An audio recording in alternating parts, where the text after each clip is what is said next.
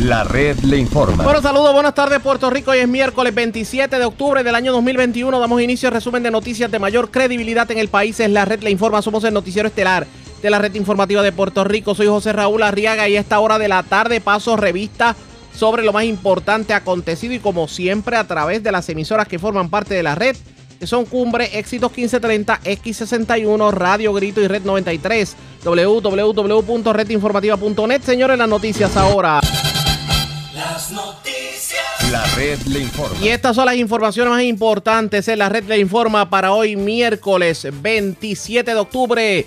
Llegó la hora cero para Luma Energy. Wayne Stensby a esta hora de la tarde se ve vista de desacato en el tribunal de primera instancia. Tenemos cobertura completa sobre el particular. Yes ley el ajuste de la deuda. Esto luego de que en una votación cerrada, Senado lograra su aprobación y ya a esta hora hay posiciones encontradas. Sobre este tema, el gobernador Pedro Pierluisi admite que en el asunto de las pensiones tendrá que ser la juez Laura Taylor Swain quien dilucide el tranque. No se ve acuerdo al momento entre el gobierno y la Junta de Control Fiscal. Algunos recintos de la Universidad de Puerto Rico se fueron a paro indefinido. Ex representante Waldemar Quiles solicitó la expulsión del portavoz de la mayoría PNP en la legislatura de Utuado, Gabriel Cuevas, esto por alegada depravación moral. Esto al circular una fotografía de índole sexual en el chat de la delegación de la mayoría en la plataforma de WhatsApp se confirma el cierre de al menos una decena de vertederos en Puerto Rico. El DACO se tiró a la calle a intervenir con negocios que venden los llamados suplementos milagrosos. Pastillas para rebajar, para la potencia sexual y hasta para el dolor fueron incautadas por la agencia. Barranquitas y Comerío, los municipios con el grado de positividad más alto en contagios COVID en todo el país, según reportes del Departamento de Salud. Ultiman a balazos a joven esta madrugada en Caguas. Muere hombre tras recibir heridas de arma blanca en medio de discusión en una residencia de Bayamón. Arrestan a hombre que estuvo atrincherado durante 12 horas con un rifle en su poder en su residencia de Fajardo. Aparentemente el hombre sufrió una decepción amorosa, ingirió bebidas alcohólicas y se descontroló. Arrestan joven tras accidentarse en carretera de Sabana Grande, le ocupan armas y drogas. Cargos criminales por violencia de género a hombre que le entró a puños a su esposa en Humacao. Y amigos de Lojeno asaltan mujer cerca del total de patillas, pero solo logran llevarle 5 dólares. Esta es la red informativa de Puerto Rico. Bueno, señores, damos inicio a la edición de hoy, miércoles, del Noticiero Estelar de la red informativa.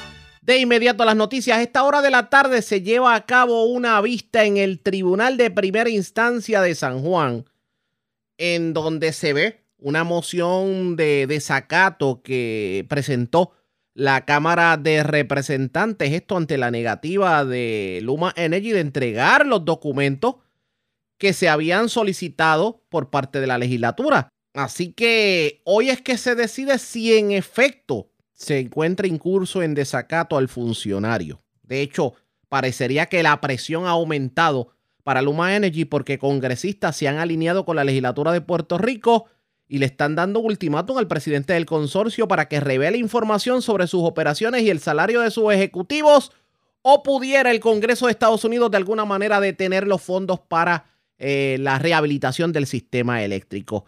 Todavía a esta hora de la tarde está fluyendo la vista en el tribunal, pero previo a la vista tuvimos la oportunidad de hablar con el representante Luis Raúl Torres y esto fue lo que nos dijo sobre el particular. Bueno, pues allí vamos nosotros a ver, ¿verdad? Ya nosotros radicamos una moción contestando los alegatos de Luma. Ellos insisten en hacer unos planteamientos que ya fueron resueltos eh, en sus méritos por el Tribunal Apelativo, un panel de tres jueces que le votó dos jueces a favor de la posición de la Cámara y lo explicaron por qué, y un juez que votó en contra con una opinión disidente respaldando la posición de Luma. Por lo tanto, cuando el Tribunal Supremo le dijo a Luma no al lugar, lo que quiso decir fue que la decisión del Tribunal Apelativo es la que prevalece. Y ellos insisten en los mismos argumentos, van a llevar esos argumentos, ya los radicaron ante el Tribunal eh, de primera instancia, y, entonces están alegando que, supuestamente nosotros tenemos que presentar evidencia de por qué estamos requiriendo esa información cuando las reglas de evidencia eh, ya está claramente establecido que no aplican en los procesos de investigaciones legislativas y que el poder de la Asamblea Legislativa es amplio a nivel investigativo, así lo reconoce la Constitución y los tribunales, y eso por lo tendrá que adjudicar hoy el juez Antonio Cueva, además de que ellos enviaron una gran cantidad de documentos a nuestros abogados el lunes a las 11 y 49 de la noche, por, por email, nosotros los tuvimos que imprimir ayer, examinarlos durante todo el día y ninguno de esos documentos, ninguno, me bien, José Raúl y el pueblo de Puerto Rico, ninguno de esos documentos responde a los requerimientos y a la información que se le solicitó a Luma y así lo vamos a dejar consignado en el tribunal y el juez tendrá que decidir si el señor Stacy tiene que entregar los documentos inmediatamente y si está en curso o no en desacato al tribunal. Esto entonces significaría que, que el juez tendría que pasar revista sobre esos documentos, ¿cierto? Para, para evidenciarle al juez si lo entregaron o no. nosotros le vamos a plantear al juez si hubiera algún alegato de parte de Luma diciendo que sí, que ahí están los documentos, de que le ordene a Luma designar una persona con conocimiento de su empresa que se siente con nosotros y con el personal técnico de nuestra comisión hay documento por documento, requerimiento por requerimiento, para que ellos me digan si en alguno de esos documentos está lo que se les pidió, que no está porque lo examinamos ayer. Y así pues le podemos confirmar al juez, miren, no están los documentos. Y si están, pues le diríamos, sí estaba, nos equivocamos. Eso es una. en segundo lugar, si ellos vienen con alegación de que hay algún documento que sea privado, y el juez tuviera esa duda o, o entendiera que es así, le vamos a pedir al juez que nos permita examinarlo en cámara. Nosotros podemos examinar documentos confidenciales, ya eso lo hemos hecho muchas veces, incluso cuando se investigaban los incentivos contributivos que se daban a empresas en Puerto Rico, nosotros pudimos ver planillas corporativas, estado financiero y muchas otras cosas de las empresas que los recibían, porque estaban recibiendo un beneficio del Estado. Y en este caso, más en el caso de Luma, que Luma opera en su totalidad con el dinero que proviene de la tarifa de energía eléctrica que por ser de la corporación de la Autoridad de Energía Eléctrica, una corporación pública, y todo lo que ellos administran era de la autoridad que es eh, en representación del pueblo de Puerto Rico, que es del pueblo de Puerto Rico, los, los postes, las torres, el centro de operaciones, todo lo que es lo que ellos administran, pues obviamente ellos están en su totalidad financiados con fondos públicos por lo que tienen que rendir. Pero entonces, entonces quiere decir, porque ya es obvio que ellos van a levantar la estrategia de que entregaron los documentos esto, esto va para largo porque el juez no va a estar en posición de poder decir cumplió o no cumplió. Bueno, el juez tiene que aquilatar y evaluar y determinar a quién le va a dar la credibilidad. Si a nosotros que estamos evaluando, y claro, hay una lista de los documentos que se pidieron y los que entendemos no entregaron. El juez le va a preguntar por esos documentos. Por ejemplo, nosotros le pedimos los nombres de los celadores, la clasificación que tienen y los salarios. Eso no lo entregado. Eso es fácil para el juez verlo. Nosotros le pedimos el salario de buen Eso no lo entregaron. El juez puede verlo. Él puede decir, ah, yo le envié lo que le entregamos al Congreso, que es que yo me gano más de 500 mil dólares. No, no, no. Nosotros le preguntamos directamente el salario que se gana. Pues entonces, pues, tienen que determinar eso. Nosotros le pedimos cuántas brigadas tienen, cuántos personas. Ellos me enviaron una, una tablita, dos, dos tablitas, diciéndome que tienen eh, 56, si mal yo no recuerdo, brigadas de reparación eh, de los sistemas de transmisión y distribución en todo Puerto Rico. Pero no me dicen cuántos empleados hay en cada una de esas brigadas que se les pidió. Me dicen que tienen 30, 30 brigadas de, de patrullaje para todo Puerto Rico. Yo estoy en 30 brigadas para todo Puerto Rico. Entonces están distribuidas en algunos pueblos, eso lo tenemos allí, pero no dice cuántos, cuál, cuánto es el personal que hay en cada una de esas brigadas, que es parte de la información que se le pidió, pues eso para el juez es bien fácil verlo allí y decirle, ¿dónde está la información? O sea, e, el juez se va a dar cuenta inmediatamente que no ha entregado la información y que hay una resistencia a, proveerla. Y, incluso yo, yo te aseguro hoy a ti, porque ya nosotros accedimos a la información que entregaron en el Congreso, que la información que ellos entregaron al Congreso es totalmente parcial y el Congreso también se va a dar cuenta. De eso yo creo que el, el Congreso ya se ha dado cuenta porque ya se ha expresado. Bueno, ellos, por ejemplo, ellos, ellos engañaron al Congreso porque ellos dicen que solamente hay seis funcionarios en Luma que se ganan más de 500 mil. Lo que pasa es que la gente tiene que entender que Luma aquí está incorporada como dos compañías. Luma, Genco, eh, eh, no me acuerdo ahora los nombres exactos, pero son dos, dos empresas Luma. Y en una hay una cantidad de funcionarios y en la otra hay otra cantidad. En una se pagan unos funcionarios y en la otra se pagan otros funcionarios. Pues ellos le informaron al Congreso solamente los seis de una de las compañías. Expresiones del representante Luis Raúl Torres, así las cosas. Hay que ver qué decisión toma el tribunal. ¿Saldrá con las cocolías puestas Jeff Wayne Stensby o presentará esta tarde la información? Vamos a ver qué ocurre sobre el particular. Ustedes pendientes a la red informativa. Le vamos a dar seguimiento a esta información, pero antes hacemos lo siguiente. Presentamos las condiciones del tiempo para hoy. Hoy miércoles, el cielo permanecerá brumoso bajo la influencia de aire más seco con partículas suspendidas de polvo. Las temperaturas máximas estarán levemente más cálidas, especialmente en la costa norte ya que los vientos estarán más del sureste y el sol calienta. La tarde. El oleaje está disminuyendo y estará a 4 pies o menos a través del área. Se esperan vientos del sur entre 10 y 15 nudos. El riesgo de corrientes marinas es de bajo a moderado sobre todas las playas locales. En la red informativa de Puerto Rico, este fue el informe del tiempo. La red le informa. Señores, regresamos a la red le informa, el noticiero estelar de la red informativa de Puerto Rico. Señores, vamos a continuar con las noticias. Ya es ley el proyecto de ajuste de la deuda. Esto luego de que anoche el Senado de Puerto Rico lo aprobara, la Cámara de, Representantes lo aprobara y obviamente el gobernador aprovechara anoche y lo firmara. De hecho, Dijo el gobernador, y cito expresiones, la reestructuración de la deuda del gobierno de Puerto Rico es esencial para lograr terminar con el proceso de quiebra y poder regresar al progreso que nuestra gente espera y merece. Llevamos más de cinco años luchando para lograr un acuerdo que nos permita cumplir con nuestras obligaciones de forma sostenible y al mismo tiempo nos permita tener los recursos para crecer nuestra economía y garantizar los servicios esenciales a nuestra gente. Así lo dijo el gobernador en declaraciones escritas. Pero vamos a escuchar precisamente el momento en que en el Senado de Puerto Rico se daba precisamente la votación que fue 14 a 13. El voto decisivo fue el del senador Gregorio Matías. Presidente. Hay objeción. objeción. Habiendo objeción, los que estén a favor del segundo informe de conferencia del proyecto de la Cámara. Señor presidente. Compañero senador Rivera Chat los que estén a favor de la objeción, no del informe. No, habiendo objeción la voy a llevar a votación. Pero, pero tiene que derrotar la objeción, señor presidente. No, no, no, no, compañero. Si hay objeción, yo, si no hay objeción, se aprueba a viva voz. Habiendo objeción, vamos a llevar la votación. Los que estén a favor del segundo informe del Comité de Conferencia del Proyecto de la Cámara 1003, favor de ponerse de pie. Favor del informe. Pueden sentarse, los que estén en contra, favor de ponerse de pie.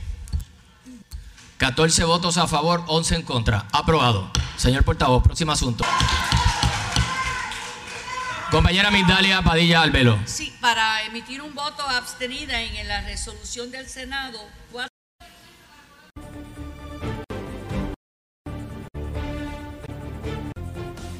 Señor portavoz, adelante. Señor presidente, para cerrar los trabajos de la noche de hoy.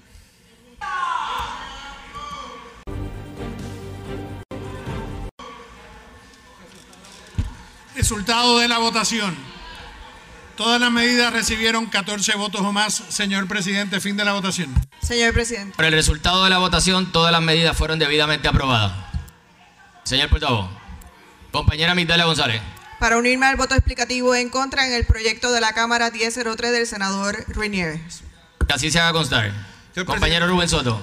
Señor presidente, para unirme al voto explicativo en contra del proyecto de la Cámara 1003. Compañera Rosa Trujillo. Para unirme al voto explicativo en contra del PS 1003. Que así se haga constar. Compañera Ada García. Señor presidente, para unirme al voto explicativo del, del Que así se haga contar. Señor portavoz, adelante. Señor presidente, para cerrar los trabajos de la noche de hoy. Tanto en Cámara como en Senado hubo quienes se opusieron a la medida por entender que el remedio era peor que la enfermedad. En la mañana de hoy tuvimos la oportunidad de hablar con el representante Jesús Manuel Ortiz y esto fue lo que nos dijo sobre el particular.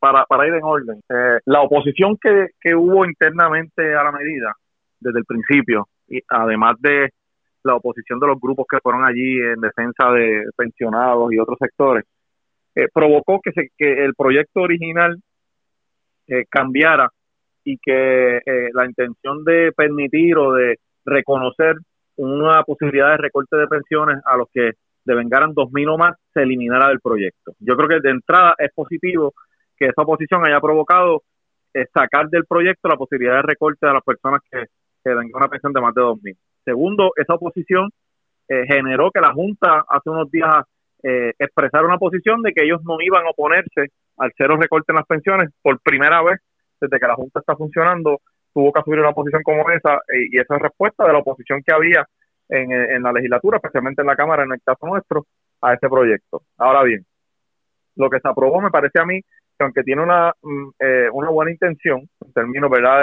del tema de las pensiones, que es mejor que el lenguaje original, yo creo que aún así era defectuoso y deja aún de esa manera eh, a merced de lo que pueda pasar ante la Junta del Tribunal, porque no sé, no lo que hay es una promesa de enmienda al plan de ajuste y no una enmienda antes de que los legisladores votáramos, que era parte de los reclamos que nosotros hacíamos al principio, ¿verdad? Yo no, no confío en la palabra de la Junta de Supervisión Fiscal y no voy a darle un cheque en blanco eh, a, la Junta. Eh, segundo, segunda razón es el plan de ajuste. Más allá del proyecto, el propio plan a mí me parece que, que no eh, coloca al pueblo de Puerto Rico en una posición de poder cumplir con sus obligaciones y que, más, más importante aún, no cumple con promesa en la medida en que no garantiza que nosotros vamos a tener aquí una calidad de vida aceptable y que vamos a tener manera de poder ofrecer los servicios esenciales que la gente necesita. ¿Qué me, está, ¿Qué me está queriendo decir? Que aquí simplemente pensamos en los acreedores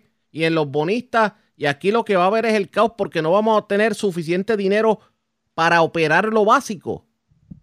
Que yo espero que no sea así, pero que cuando uno ve el plan, ciertamente lo pusieron a los puertorriqueños al final y, la responsabilidad de eso es de la Junta, es de quien negoció el plan, esta, esta responsabilidad no es de la legislatura, es de quien negoció el plan de ajuste, que fue la Junta y el gobierno.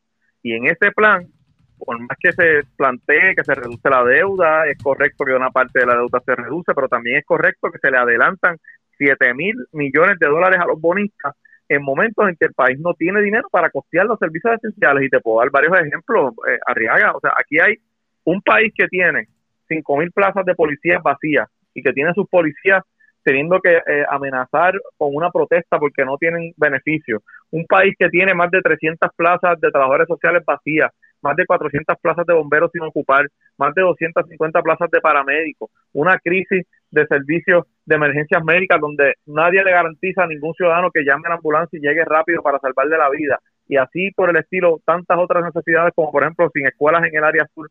Un país en esas condiciones, Arriaga, no es un país que está en condiciones de adelantar 7 mil millones de dólares a, a los acreedores eh, y comprometerse a pagar una deuda hasta el 2051. No se trata de que no se pague. Yo nunca he planteado que no, se le pague a los acreedores, pero no puede ser a costa del país. Y, yo creo que, que si tomamos en consideración todo lo que yo te he dicho y sumamos el hecho de que aquí cada, cada en los últimos 10 años se han perdido casi 12% de la población porque se han ido, que la población de menos de 18 años en los últimos 6 años bajó 36% y que la mediana de edad de la población puertorriqueña subió de 37 años a 43 en los últimos cinco años, te demuestra que la población está envejeciendo, va a haber menos gente en la edad trabajadora y que esas menos personas van a tener que sostener una deuda que nos va a colocar al borde de una segunda quiebra. Y yo no puedo aceptar ese mal acuerdo.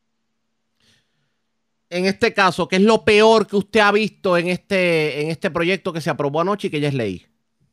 Bueno, yo, creo que el hecho de, adelantar esa cantidad de efectivo es uno de los es uno de los pendientes que a mí me parece que no le hacen buen servicio al pueblo de Puerto Rico. Me parece que las disposiciones que establecen, por ejemplo, que la nueva deuda que se crea, el instrumento que, que, se llama, que ellos llamaron el instrumento de valor contingente, que no es otra cosa que, que un bono nuevo que se crea un poco para compensar a los bonistas en, en caso de que tengamos más ingresos, ¿verdad? En recaudos en el IBU y en el arbitrio del RON el hecho de que esos ingresos que lleguen extra vayan primero a los acreedores en vez de compartirlo de entrada primero con la población, me parece a mí que son dos elementos que, colocan a, los puertorriqueños al final de las prioridades de ese plan de ajuste. Y, y como han dicho por ahí, mira, siempre hay un riesgo en todo proceso de quiebra, ¿verdad? De que uno, de que uno no salga pero yo no tengo que aceptar un mal acuerdo por el hecho de que, de que la Junta del Gobierno en cuatro o cinco años de negociación hayan llegado a un mal acuerdo y entonces en dos semanas yo como legislador tengo que aceptar un mal acuerdo bajo amenaza de que podrían aprobar algo peor, pues desde mi punto de vista no es así. Otra, que, otra cosa, eh, este acuerdo en definitiva deja la Universidad de Puerto Rico sin el dinero que necesita para operar.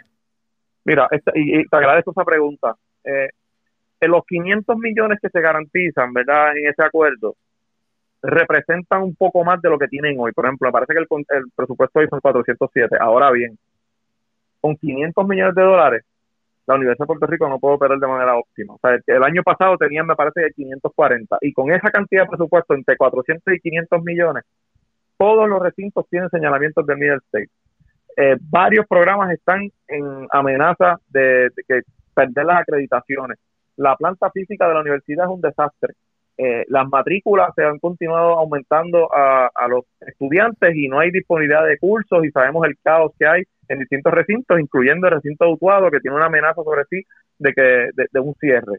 Eh, evidentemente, con esa cantidad no es suficiente. Ah, que la universidad necesita una reestructuración administrativa, aunque tenga 500 o, aunque tenga mil millones, sí, yo creo que hay que mejorar la administración y hay que cambiar muchas cosas, pero 500 millones ciertamente, aunque representan un poco más de lo que tienen hoy, yo entiendo que no es suficiente para que puedan operar de manera óptima. Los municipios no se le garantiza el presupuesto porque se cambió el lenguaje de, del, proyecto, tanto así que antes, y tengo aquí el, el, parte de, del extracto, antes decía asignar los fondos necesarios para los municipios y lo cambiaron a apoyar la asignación de fondos adicionales a los municipios.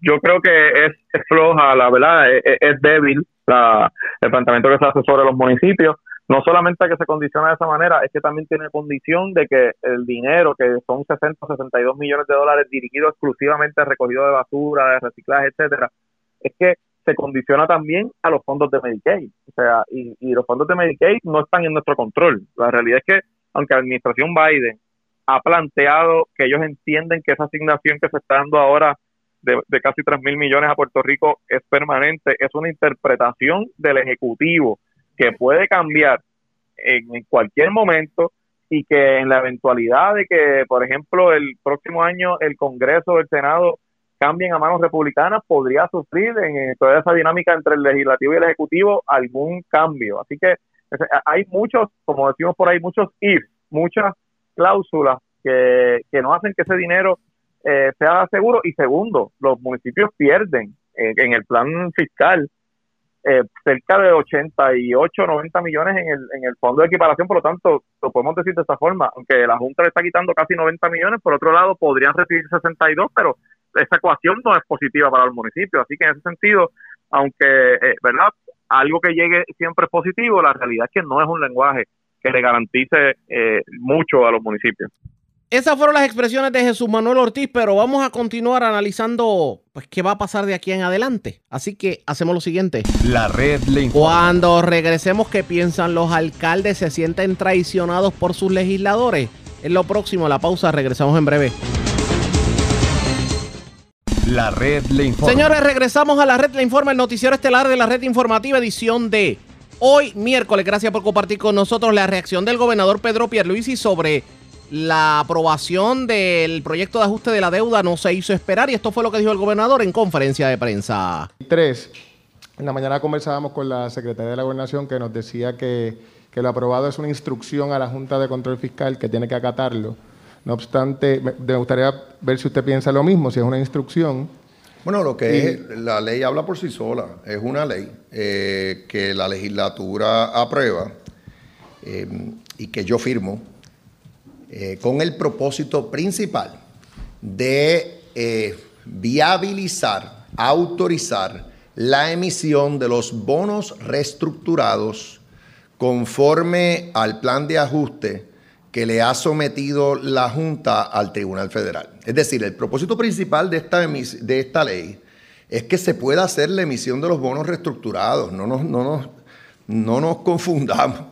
Sin esta legislación no se puede dar la reestructuración, a menos que la, juez fuera a ordenar otra cosa, pero realmente sería un camino escabroso y, y es necesaria esta legislación. O sea que ya la logramos. Entonces, la legislación incluye unas disposiciones eh, en cuanto a su vigencia eh, eh, y de igual manera incluye unas, em, unos reclamos de la Asamblea Legislativa a la Junta de Supervisión, que ya fueron producto de conversaciones, negociaciones entre el liderato legislativo y la Junta. Repaso algunos de esos reclamos. que eh, la Junta enmiende el plan fiscal para que la Universidad de, Puerto Rico reciba en los próximos, en los cinco años que cubre el plan fiscal, por lo menos 500 millones de dólares al año. De igual manera, utilizando una fórmula que está atada a 1.03% del, del IBU, básicamente el IBU es de 11.5%, pues 1.03 de ese, de ese monto, de ese IBU, eh, eh, está destinado al pago de deuda atribuible a municipios. Entonces, la ley establece que da un porcentaje, si mal no recuerdo es como 40% o algo así, de esos recaudos, eh, pues la ley dice que la Junta permita otra vez en plan fiscal que los municipios los utilicen, eh, se distribuye entre los municipios de acuerdo al plan de equiparación que, siempre ha existido y que los puedan utilizar para, entre otras cosas, de lo, que estamos hablando ahora mismo. Manejo de desperdicios sólidos, reciclaje, iniciativas de reciclaje y demás. Bien, ese es el segundo. Tercero, la, legislación eh, le reclama a la Junta que destine un millón de dólares para hacer un estudio en cuanto a la posibilidad de expandir la cubierta de la tarjeta para que realmente cubra a todo el mundo, que sea universal la cubierta. Y, se estima que son como 200 mil, quizás 250 mil personas que no tienen la tarjeta. Esos son los tres componentes principales. Hay otros reclamos de la Asamblea Legislativa que se incluyen en la legislación, pero son realmente aspiracionales en el sentido de que la propia legislación dice que, que la Junta eh, los debe llevar a cabo siempre y cuando sean consistentes con el plan fiscal que la Junta aprueba. Cuando hablé de vigencia, lo que, a lo que me refiero es que la legislación sí dice que la política pública es de, cero recortes a las pensiones y todos lo sabemos. Eh, la legislación dice, sí, que eh, no va a entrar en vigor a menos que la Junta elimine del plan de ajuste el recorte a las pensiones. Y hace referencia a eso. Y supedita eh, la vigencia nuevamente a que se cumpla con eso. Eh, ahora, ahora ¿cuál es el próximo paso? El próximo paso es que hay una mediación en curso en manos de la, judge, de la juez eh, Hauser. Eh, para el 2 de noviembre, la juez va a mediar entre eh, la Junta y el gobierno de Puerto Rico em, para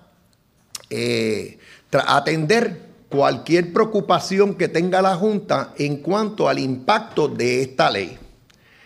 Yo lo que vislumbro que va a suceder es que se van a llegar a los acuerdos necesarios para que la Junta enmiende el plan de ajuste y para que la juez pueda tomar todas las decisiones relacionadas a su posible confirmación. Así que ese es el norte. No nos vamos a desenfocar la Junta está revisando la legislación. Si tiene cualquier preocupación con alguna disposición, eso se puede nuevamente discutir confidencialmente en el proceso de mediación y al final de ese proceso se pueden anunciar los acuerdos que, a los que haya llegado el gobierno con la Junta. Y yo lo que espero es que esos acuerdos permitan nuevamente que el caso continúe, que se enmiende el plan de ajuste para que no hayan recortes a pensiones y que la juez pueda entonces decidir lo que tenga que decidir en cuanto a si confirma ese plan o no. Usted, lo que iba a la segunda parte de la pregunta era, como usted, como usted ha planteado, hay unas preocupaciones ya previas, ¿no? La, la Junta dijo que era un poison pill el tema de las pensiones y evidentemente la ley habilitadora y el plan tienen que ser compatibles, si no la jueza no, no lo va a aprobar. Ustedes están eh, confiados en que efectivamente la Junta va a decir, ah, pues yo voy a hacer los ajustes para que el plan sea compatible con lo aprobado por la legislatura y firmado por el gobernador. Yo reitero lo que acabo de decir. Eh, sí, se han, han, habido expresiones, tú hiciste una, eh, te, te, acabas de referir unas expresiones de la Secretaría de la Gobernación Ahí estás haciendo referencia a una expresión que tuvo la directora ejecutiva de la Junta, pero realmente eso son expresiones. Al fin y al cabo, lo que va, lo que aquí va a ser importante es los acuerdos a los que lleguemos en el proceso de mediación y que los anuncie la juez para el, el 2 de noviembre. Sí, todos podemos darle nuestra propia interpretación a estas cosas y hacer expresiones, pero al fin, al fin y a la postre es eh, el próximo paso es que la juez Hauser diga el caso puede continuar. Eh, se han llegado a una serie de acuerdos entre las partes eh, y, después pues la, que la juez Taylor Swain pues ejerza su, su discreción. Telenoticias. Buenos días a todos. Gobernador, tengo varias preguntas, varias cositas. que usted sepa, gobernador, ¿hubo algún cambio en el lenguaje que se acordó en el fin de semana, anoche a última hora, o alguna modificación? Yo la leí y es consistente con el escrito que sometió el presidente de la Cámara al, tribunal, que recoge eh, los cambios que se le se acordaron a la, al, informe de conferencia y a la, y a la medida. A la medida. Así que sí, eh, la ley que firmé anoche es consistente con los acuerdos a los que llegaron los líderes legislativos durante el fin de semana. ¿Ha tenido en las últimas horas comunicación con la Junta de Control Fiscal? No, pero estoy al tanto de que, porque tengo comunicación indirecta constantemente. Sí, bueno, en el sentido, después de la aprobación. Hay que recordar que nosotros tenemos una agencia fiscal que es AFAF, que está en comunicación constante, diario, con la Junta. Entonces la información que tengo es que precisamente están revisando la legislación y como dije ya, eh, es de esperar que en el proceso de mediación, del cual no puedo hablar en detalle, pues eh, si hay cualquier preocupación de parte de la Junta, si hay que llegar a algún tipo de acuerdo entre el gobierno y la Junta para tener un, frente común o frente unido ante la juez Taylor Swine, pues, pues lo vamos a hacer. Finalmente, gobernador, eh, sobre ese tema, ayer hablaba con usted y me mencionaba que el asunto de la congelación de pensiones, usted entiende que es algo que la jueza va a tener que resolver. O sea, que quizá no sea parte de los potenciales acuerdos o estipulaciones con la Junta en el proceso de mediación. Eso todavía es así. o sea, esa parte usted entiende que, que, la jueza va a tener que tener los reclamos de ambas partes y decidirlo ella. Es que la, la Asociación de Maestros objetó la posible congelación de beneficios de, de, pensión para los maestros. Y entiendo que también la judicatura eh, radicó un escrito eh, ante el Tribunal Federal objetando la posible congelación de los beneficios de pensión de los jueces. Ah, así que lo que espero es que la juez, como siempre procede, pues atienda esas objeciones y y parecería que no todo es pitches and cream con esto del ajuste de la deuda. Parecería que le va a tocar a la juez Laura Taylor Swain dilucidar varios asuntos. Así que sobre eso vamos a hablar, le vamos a dar seguimiento pendientes a la red informativa. Antes de hacer la pausa, tenemos información de último minuto. Último minuto. Acaba de trascender que el panel del FEI pues simplemente decidió el archivar una querella o no asignar un FEI en contra de la licenciada Yanitzia Irizarri, ex alcaldesa de Aguadilla. Repetimos, el panel sobre el FEI acogió la recomendación del Departamento de Justicia de no asignar un FEI a la licenciada Yanitzia Irizarri, ex alcaldesa de Aguadilla. Recordarán que este caso se originó con dos querellas presentadas ante el Departamento de Justicia contra la alcaldesa y otros funcionarios, y ambas querellas fueron referidas a la División de Integridad Pública y Asuntos del Contralor. Y de la investigación preliminar realizada por esa dependencia se desprende que la primera querella que fue presentada por el alcalde de Aguadilla, Julio Roldán, y en esta querella el funcionario alegó que la licenciada presentó un recurso de revisión judicial sobre la elección del hoy alcalde que entre otras cosas contenían expresiones falsas sobre la cantidad de votos adjudicados. La segunda querella fue sometida por el licenciado Gerardo Toñito Cruz, entonces comisionado electoral del PPD, y también expuso alegaciones de perjurio y sus fundamentos fueron idénticos a los del alcalde Roldán. Agrega la investigación preliminar que al eh, las querellas sometidas y su posible relación con elementos delictivos, se realizó un análisis de las últimas elecciones y otros elementos de eventos electorales previos. De otra parte, dicha investigación precisa que una vez la Comisión Estatal de Elecciones certificó a Roldán, pues la licenciada Irizarry recurrió al fodo judicial en, distintas instancias.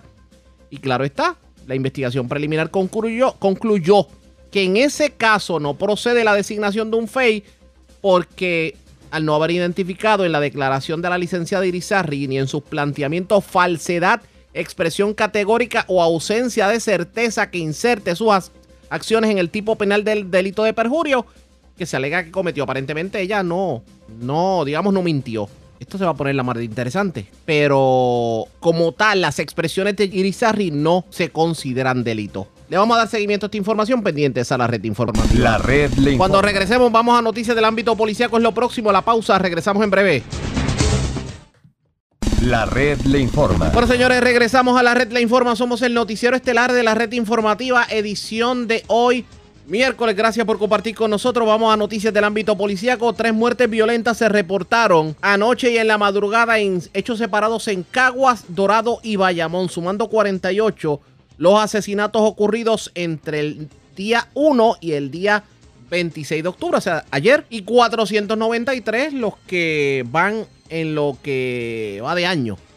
Un aumento de 56 asesinatos comparado con el año pasado. La primera de estas muertes ocurrió en la carretera número 1 cerca de la intersección con la 799 en Caguas y sobre el particular nos amplía Edgardo Ríos Queret, oficial de prensa de la policía en Caguas. Saludos, buenas tardes. Buenas tardes. ¿Qué información tenemos? En horas de la tarde de ayer, una llamada del sistema de emergencia número 1 alertó a las autoridades sobre detonaciones hechos ocurridos en el kilómetro 26.8 de la carretera PR1 en Caguas. Según se informó, al llegar la policía al lugar, localizaron en el interior de un auto Honda CRV año 2018 el cuerpo de un hombre que fue identificado como Emilio M. Figueroa Vega, de 23 años, y residente en Guaynabo, el cual presentaba múltiples heridas de bala. Dicho vehículo figura abultado mediante apropiación ilegal desde el pasado mes de agosto en Caguas y en su interior se ocupó una pistola calibre 9 milímetros, cuatro cargadores, municiones, un chaleco antibalas y una bolsa plástica con picadura de, marihuana. Ante escrito la edición de homicidios del 6 de Caguas, en unión al fiscal Francisco González y personal del Instituto de Ciencias Forenses, se hicieron cargo de la investigación. Que pasen muy buenas tardes. Y buenas tardes para usted también.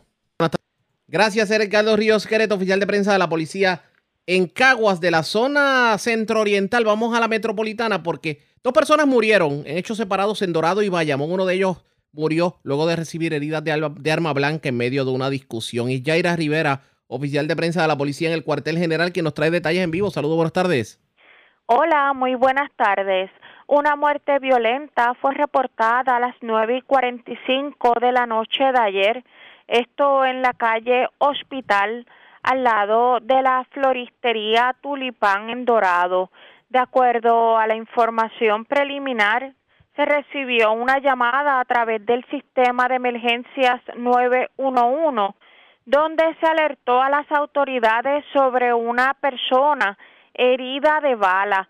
Al llegar la policía encontró el cuerpo de un hombre identificado por familiares como Carlos Oquendo Andino, de 27 años y residente de Dorado, el cual presentaba múltiples heridas de bala.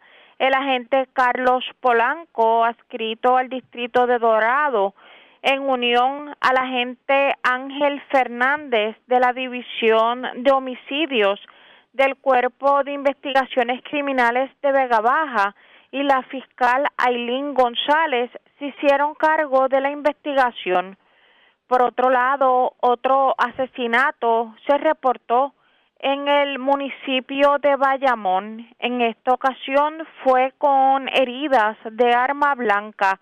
Este caso fue reportado a las nueve y cincuenta y uno de la noche de ayer en una residencia de la calle 9 de la urbanización Flamboyant Gardens.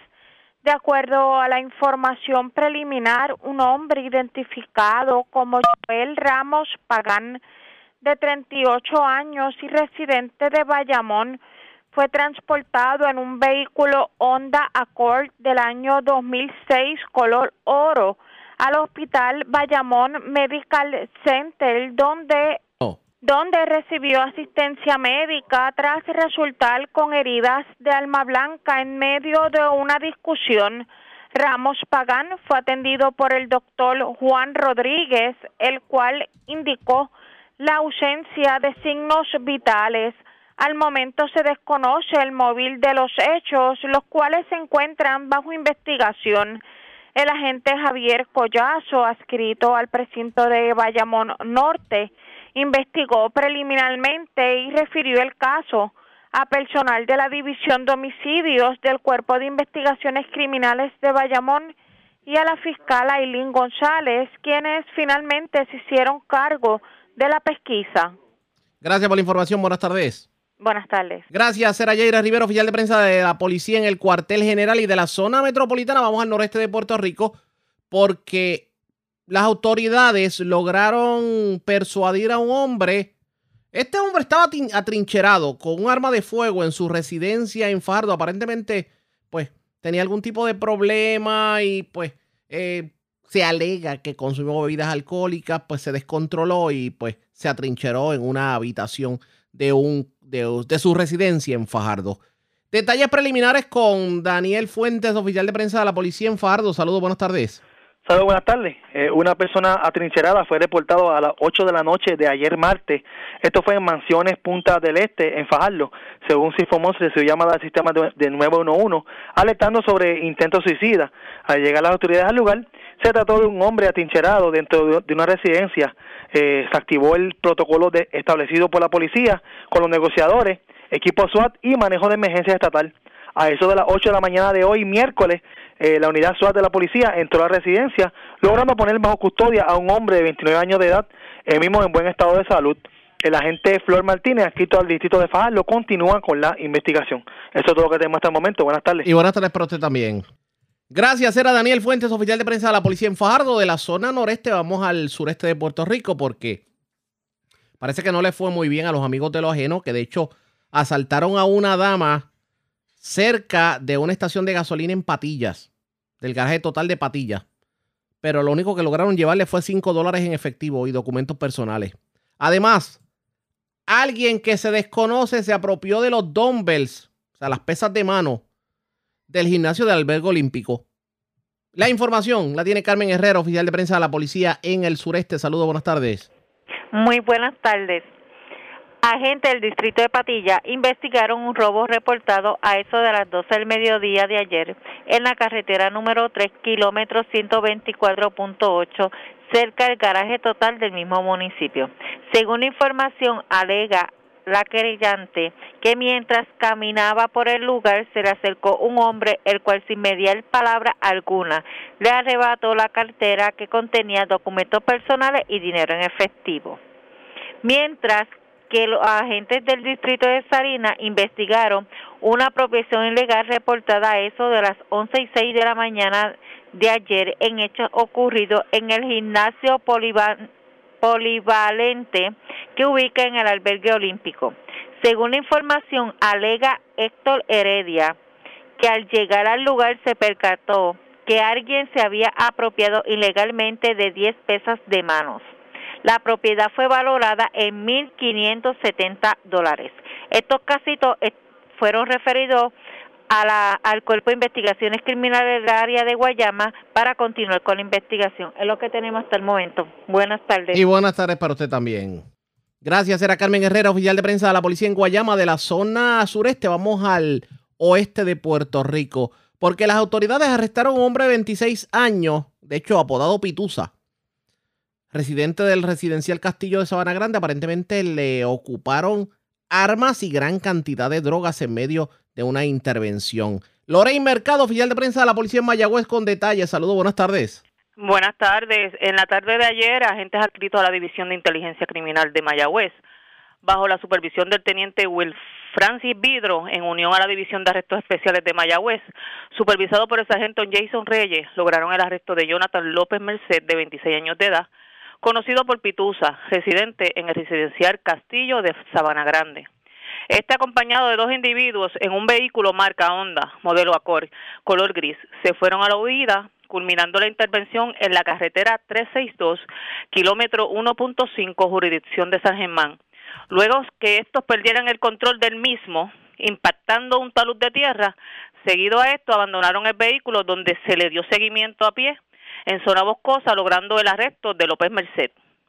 Relacionado a esta intervención, se ocupó una pistola Springfield Armor Hellcat color negro, calibre 9 milímetros, una pistola réplica Glock, color crema y negro, no tenía número de serie, calibre 9 milímetros, cuatro cargadores, 4.76 municiones, calibre 9 milímetros, dos libras de marihuana, seis bolsitas plásticas transparentes conteniendo piedra compacta de cocaína, modalidad crack, dos balanzas, parafernalia para empacar sustancia, un celular marca iPhone y un radio comunicador.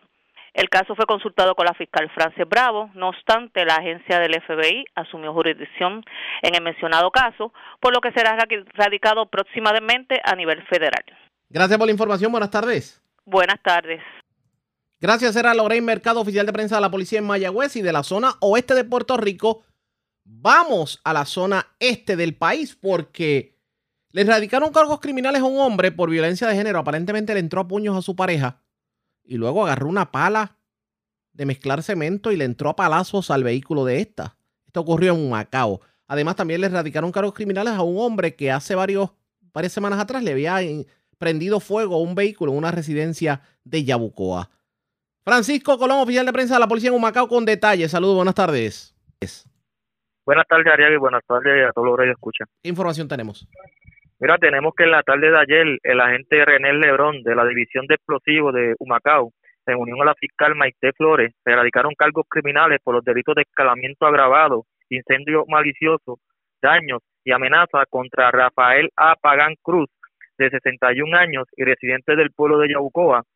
Los hechos ocurrieron para la fecha del pasado domingo 24 de octubre en las parcelas Martorell del barrio Limones del pueblo de Yabucoa, donde se alegó que Pagan Cruz irrumpió la residencia, acto seguido utilizó un tipo de acelerante e incendió el vehículo Toyota Corolla del año 1993 color blanco, causando daños al auto, propiedad de la víctima. También amenazó al perjudicado con causarle daños. La prueba fue presentada ante la juez Eni Rivera del Tribunal de Macao, que luego de escuchar la misma encontró causa para arresto en los cuatro cargos, fijando una fianza global de 120 mil dólares, 30 mil por cada cargo, la cual no pudo prestar, ordenando su ingreso a la cárcel de Bayamón hasta la fecha de la celebración de la vista preliminar. También le fueron radicados en la tarde de ayer cargos criminales por violaciones a los artículos 3.1, 3.2 y 3.3 de la Ley 54 y Ley de Armas contra Benjamín Vázquez Rivera, de 22 años y residente del pueblo de Macao, los hechos ocurrieron el pasado lunes 25 de octubre en el pueblo de Macao, donde se alegó que Vázquez Rivera agredió a su pareja con los puños en, las áreas de la cara y pecho, esto en presencia de un menor de edad, hijo de ambos, también con una herramienta le causó daños al vehículo propiedad de la víctima, rompiendo el cristal de la parte frontal y a su vez le profirió palabras ese y lo amenazó de muerte. El agente Mario Valentín, supervisado por el agente Víctor Osorio, consultó el caso ante la fiscal Maite Flores, se instruyó la erradicación de cargos antes mencionados, siendo la prueba presentada ante la juez Eni Rivera del Tribunal de Macao, quien determinó causa para arresto, señalando una fianza global de 40 mil dólares, la cual fue prestada por el programa de servicio con antelación al juicio y fiador privado, quedando en libertad bajo la subvención electrónica hasta el día de la celebración de la vista preliminar. Gracias por la información. Buenas tardes. Buenas tardes. La red le informa. Señora, vamos a una pausa. Identificamos nuestra cadena de emisoras en todo Puerto Rico y cuando regresemos hay escándalo en Utuado en un chat, así como usted lo oye. ¿De qué estamos hablando? Les decimos en breve. Regresamos. La red le informa. Señores, iniciamos nuestra segunda hora de programación. El resumen de noticias de mayor credibilidad en el país es La red le informa. Somos el noticiero estelar de la red informativa edición de hoy miércoles 27 de octubre. Vamos a continuar pasando revistas sobre lo más importante acontecido y como siempre a través de las emisoras que forman parte de la red que son Cumbre, Éxitos 1530, X61, Radio Grito y Red 93, www.redinformativa.net. Señores, las noticias ahora. Las noticias. La red le informa. Y estas son las informaciones más importantes en la red le informa para hoy miércoles 27 de octubre. Llegó la hora cero para Luma Energy. Wayne Stensby a esta hora de la tarde se ve vista de desacato en el tribunal de primera instancia. Tenemos cobertura completa sobre el particular. Ya es ley el ajuste de la deuda. Esto luego de que en una votación cerrada, Senado lograra su aprobación y ya está ahora hay posiciones encontradas. Sobre este tema, el gobernador Pedro Pierluisi admite que en el asunto de las pensiones tendrá que ser la juez Laura Taylor Swain quien dilucide el tranque. No se ve acuerdo al momento entre el gobierno y la Junta de Control Fiscal. Algunos recintos de la Universidad de Puerto Rico se fueron a paro indefinido. Ex representante Waldemar Quiles solicitó la expulsión del portavoz de la mayoría PNP en la legislatura de Utuado, Gabriel Cuevas, esto por alegada depravación moral. Esto al circular una fotografía de índole sexual en el chat de la delegación de la mayoría en la plataforma de WhatsApp. Se confirma el cierre de al menos una decena de vertederos en Puerto Rico. El DACO se tiró a la calle a intervenir con negocios que venden los llamados suplementos milagrosos, pastillas para rebajar, para la potencia sexual y hasta para el dolor. Fueron incautadas por la agencia. Barranquitas y Comerío, los municipios con el grado de positividad más alto en contagios COVID en todo el país, según reportes del Departamento de Salud. Ultiman a balazos a joven esta madrugada en Caguas. Muere hombre tras recibir heridas de arma blanca en medio de discusión en una residencia de Bayamón. Arrestan a hombre que estuvo atrincherado durante 12 horas con un rifle en su poder en su residencia de Fajardo. Aparentemente el hombre sufrió una decepción amorosa, ingirió bebidas alcohólicas y se descontroló. Arrestan joven tras accidentarse en carretera de Sabana Grande, le ocupan armas y drogas. Cargos criminales por violencia de género a hombre que le entró a puños a su esposa en Humacao. Y amigos de Lojeno asaltan mujer cerca del total de patillas, pero solo logran llevarle 5 dólares. Esta es la red informativa de Puerto Rico. Bueno, señores, damos inicio a la segunda hora de programación en el noticiero estelar de la red informativa de inmediato a las noticias Estaremos hablando de la versión del chat Telegram, pero versión municipio de Utuado.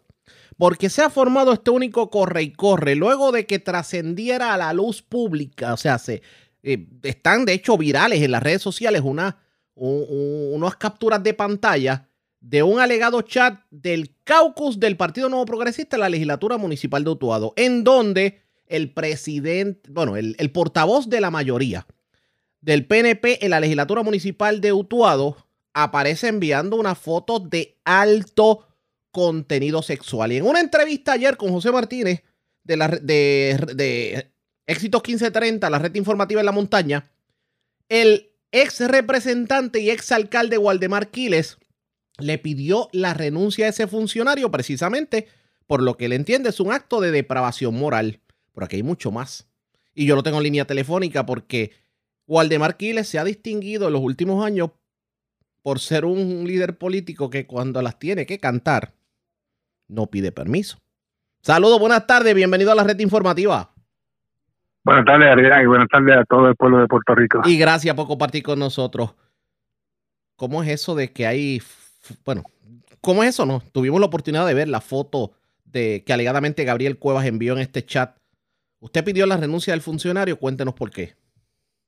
Bueno, yo entiendo que es una persona que daña, mancilla y le echa fango del peor a la imagen del PNP mutuado. ¿Por qué? Yo te, digo por qué, porque en medio de un caucus del PNP presidido por el alcalde Jorgito Pérez, allí, mientras se discutía un proyecto de ordenanza para otorgarle 1.500 pesos a los empleados del municipio, él se dedicaba a enviar ese tipo de eh, de fotos de alto contenido sexual, que lo que da es vergüenza, lo que da es vergüenza, Pero, perdone, perdone que le interrumpa, pero es que me acabo de traer algo más interesante en todo esto. Mucho más allá de lo que Gabriel Cuevas pudo haber posteado en, en, en el chat, que de hecho para los que no sepan de qué estamos hablando, es una foto de una pareja tipo misionero sosteniendo relaciones sexuales de manera extremadamente explícita. Eh, en ese chat que es del Caucu, como parte del chat está el alcalde. El alcalde presidía el Caucus. Por lo, por lo tanto, si él preside el Caucus y el chat es del Caucus, él está ahí. Y entonces lo más, lo, lo más, lo más bochornoso, lo más vomitivo es que hay tres mujeres en ese Caucus. Y ese tipo no tuvo la interesa, eh, no tuvo vergüenza no tuvo vergüenza de enviar esa foto a sus compañeras de trabajo allí en la legislatura municipal. pues ese individuo no debe estar ahí, no debe estar ahí. Y yo le pedí al alcalde que lo votara porque él fue el que lo llevó ahí, él fue el que lo escogió para estar en su papeleta. El responsable es el alcalde. Y el alcalde como presidente del partido tiene que poner vergüenza, tiene que ponerle este, seriedad al partido. Si él no lo hace, si Jovito Pérez no lo hace, está cometiendo el mismo delito que está que cometió Gaby. La hermana de Gabriel Cuevas le escribe en el chat de Éxitos 1530, digo, la página de Facebook, lo siguiente. Y lo voy a citar directamente. Dice, ¿con qué moral usted viene a juzgar a mi hermano? En nuestro hogar nuestros padres nos inculcaron valores. Estoy segura que mi hermano los lleva. Por eso ha llegado donde ha llegado. Es un ser trabajador y sencillo. Eh, ¿Por qué ese debe ser el tema principal? ¿Cómo ayudar al pueblo? No estar metiéndose en la vida personal de las personas. ¿Pero qué tiene que ver la vida personal con un chat que es público? Nada, nada. O sea, están están tirando están tirando están este improvisando contestaciones porque se cogió se cogió el pillo con la con, con, las manos en la masa. Y mira por menos que eso se tuvo que Ricky yo de la gobernación. Precisamente. Qué le dijo el alcalde cuando usted le pidió la cuando usted le pidió al alcalde le dijo alcalde tienes que votar a, a Gaby Cuevas por este tipo de barbaridades qué le dijo Jorgito Pérez de usted bueno, lo que me dijo Donald Trump ahora. Nada. Nada. Aparentemente lo está encubriendo porque él fue el que lo incluyó en su papeleta. Él fue el que lo incluyó en su papeleta.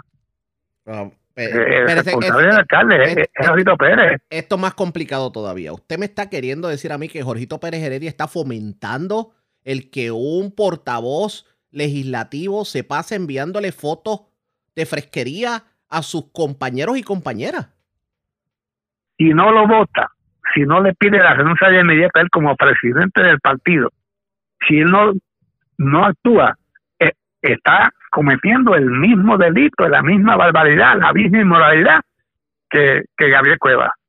la bola está en la cancha del, presidente del partido. Dígame algo, ¿Jorgito Pérez Heredia no está siendo bien asesorado o no se está dejando asesorar? Bueno, él tiene 800 asesores allí, tiene muchos asesores yo conozco uno, un asesor que, que cobra 25 mil pesos mensuales. Eh, vamos con calma, 25 mil mensuales. Por eso no lo cobra ni, el alcalde. En Utuado. ¿Quién es esa persona? En Utuado. Es una compañía que uno, uno, una persona que trabajó en, el comité de transición. De apellido Aquino. Y esa persona. 25 mil dólares. Mensuales. Y tenía otro abogado tiene otro abogado pagándole 10 mil dólares mensuales. Pero eso es un sueldo más alto que el del propio alcalde. Sí, no, porque el alcalde cuando llegó, lo, primero que hizo a los dos meses fue aumentarse el sueldo de 48, no a 50, no a 55, no a 60, no a 65.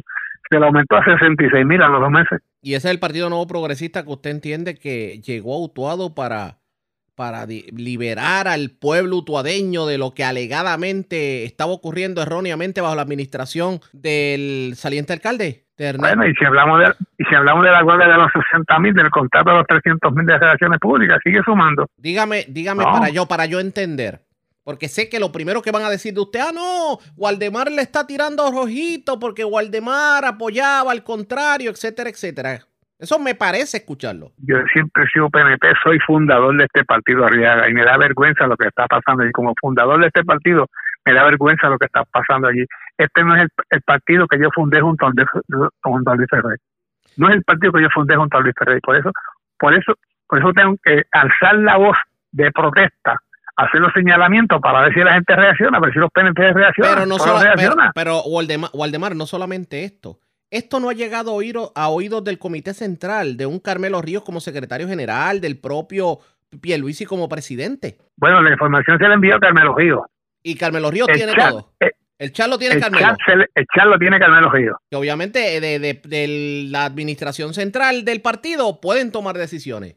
Pues claro que sí, es un, caso de un caso de, sumo interés ante la, situación que está viviendo el Puerto Rico, ante la catástrofe cogieron en el verano de 19, de 19. Esto requiere atención inmediata. Este paciente está enfermo y requiere cirugía mayor. Hay que darle cirugía mayor a este paciente. Y asambleístas o legisladores municipales, como se le llame ahora, no deben ocupar una silla allí. Hay que votarlo de inmediato, fulminantemente hay que votarlo. Y el alcalde que tiene, el alcalde es el que tiene la responsabilidad de poner orden en la casa y no lo está haciendo. ¿Cuál es el principal error que ha cometido Jorgito Pérez Heredia a su juicio? Bueno, para mí este, este es el peor, el peor eh, error que él ha cometido. Pero está no poner disciplina, no poner disciplina en el partido, además de los errores administrativos que, que no que en, su momento lo, haremos los señalamientos, pero en este momento lo que tengo interés es que se atienda esta enfermedad de inmediato. Vamos a ver qué termina ocurriendo. Estaremos pendientes. ¿Usted cree que el Partido Nuevo Progresista en Utuado, si sigue este proceder, se pueda pensar en cuatro años más? Bueno, iríamos como Carlos Gardel, cuesta abajo. Vamos a estar pendientes. Gracias por compartir con nosotros. Buenas tardes. Gracias, gracias, Diego. Como siempre, el ex representante Waldemar Quiles, esto está caliente. De hecho, los que quieran ver la foto está tanto en la página de, Facebook de la red informativa como en la de Twitter, en nuestra cuenta de Twitter, arroba redinfopr. Este servidor tuvo la oportunidad de dialogar eh, vía mensaje de texto con precisamente el legislador Gabriel Cuevas. Se encuentra trabajando, por lo que obviamente en horas de trabajo no puede conceder una entrevista. Vamos a hacer las gestiones eh, posteriormente, pero obviamente nosotros como medios responsables, pues le presentamos la oportunidad de que pudiera reaccionar a las declaraciones que hace Waldemar Quiles sobre este chat. Así que en el momento que él tenga la oportunidad de hacerlo, pues obviamente le vamos a presentar las dos caras de la moneda. Mientras, hacemos lo siguiente. Presentamos las condiciones del tiempo para hoy. Hoy miércoles, el cielo permanecerá brumoso bajo la influencia de aire más seco con partículas suspendidas de polvo. Las temperaturas máximas estarán levemente más cálidas, especialmente en la costa norte ya que los vientos estarán más del sureste y el sol calienta. La tarde. El oleaje está disminuyendo y estará a 4 pies o menos a través del área. Se esperan vientos del sur entre 10 y 15 nudos. El riesgo de corrientes marinas es de bajo a moderado sobre todas las playas locales. En la red informativa de Puerto Rico, este fue el informe del tiempo. La red le informa. Señores, regresamos a la red le informa, el noticiero estelar de la red informativa, edición de hoy miércoles. Gracias por compartir con nosotros. En la primera hora de programación escuchamos al gobernador Pedro Pierluisi y su reacción a lo que fue la aprobación del proyecto de la Cámara 1003, el, el plan de ajuste de la deuda. Pero esas declaraciones se dieron en el marco del anuncio del gobernador de la forma en que se va a estar trabajando y atendiendo la problemática de los vertederos que están en incumplimiento con normas federales y estatales. Hay un sinnúmero de vertederos que van a cerrar sus puertas. ¿De qué estamos hablando? Vamos a escuchar al gobernador Pedro Pierluisi. Este también es un asunto importante para nuestros municipios, que son los llamados al recogido de la basura alrededor de nuestra isla y son una pieza clave para mantener a Puerto Rico limpio. Por más de 20 años, se han postergado las acciones necesarias para lidiar con el incumplimiento de las leyes ambientales para el manejo de desperdicios en nuestros vertederos y sistemas de relleno sanitario. En algunos casos se incumple por deficiencias en sus diseños o porque llegaron al fin de su vida útil, entre otros problemas que han persistido por décadas. Esto significa que hay vertederos y sistemas de relleno sanitario que tienen órdenes de cierre totales o parciales de parte de la Agencia para la Protección del Ambiente, la EPA, algunos de los cuales tendrán que permanecer cerrados permanentemente y otros se mitigarán con expansiones laterales, con estaciones de transbordo o nuevas facilidades. Por consiguiente, he decidido tomar acción inmediata para resolver esta crisis en los depósitos de desperdicios sólidos, apoyando financieramente y con ayuda técnica a nuestros municipios y actuando en beneficio de nuestro ambiente y de la salud pública de nuestro pueblo. En primer lugar, y gracias a una subvención de la EPA de alrededor de 40 millones de dólares, Estamos en el proceso de crear una estrategia integrada para el manejo de desperdicios sólidos en Puerto Rico, ya se emitió una solicitud de propuestas para eh, tener todos los consultores que necesitamos para elaborar esta estrategia integrada y lo estaremos haciendo en el futuro cercano. Asimismo, se está comisionando un estudio de caracterización y un plan de manejo de basura en la isla para informar esa estrategia de largo plazo que atiende los retos que tenemos en el manejo, de los desperdicios sólidos. Así las cosas, durante los pasados meses hemos desarrollado una estrategia de emergencia para la infraestructura de desperdicios sólidos en Puerto Rico y estamos asignando los fondos necesarios para llevarla a cabo. Esta estrategia de emergencia que se llevará a cabo durante un periodo programado de cuatro años, entre el 2021 y el 2025, se dividirá en dos fases principales. O sea, repasando, hay una estrategia a largo plazo, eh, es una estrategia integrada, un plan de caracterización eh, de eh, y de manejo de basura que también está encaminado, pero no podemos esperar a que esté esa estrategia de largo plazo eh, o integrada, elaborada, ni tampoco a tener el estudio de caracterización de la basura. Tenemos que actuar ya ante el incumplimiento eh, que estamos teniendo en múltiples vertederos. Así que la primera fase de esta estrategia de emergencia, la más urgente, se concentrará en llevar a cumplimiento el 100% de los sistemas de relleno sanitario, mientras que la segunda fase contempla mejorar la infraestructura del manejo de desperdicios sólidos y promover los mercados secundarios para reusar y reciclar desperdicios sólidos, tales como plantas de composta y de reciclaje de diversos productos. Ambas fases ya han comenzado. Para resumir la situación actual, tenemos 10 facilidades que cuentan con la capacidad de operar por 20 años o más. Cuatro sistemas que ya están totalmente cerrados y siete facilidades que requieren ser cerradas en los próximos cuatro años. Las facilidades ya cerradas y que no reciben desperdicios son las de Aguadilla, Guainabo, Yabucoa y Santa Isabel. Además, tenemos ocho sistemas que aunque cerrarán sus facilidades existentes, tendrán una expansión lateral o se construirá una facilidad nueva. Y otros cuatro que también requieren cierre y están bajo evaluación para ver si son elegibles para expansiones laterales. De 29 que están en operación en este momento, 19 de estos sistemas están en, incumplimiento y requieren atención. Las 10 facilidades que se mantendrán en operación y que se encuentran en cumplimiento son las de Carolina, Fajardo, Hormigueros, Juncos, Peñuelas, Eco y Peñuelas Valley, Ponce, Salinas, Humacao y Yauco.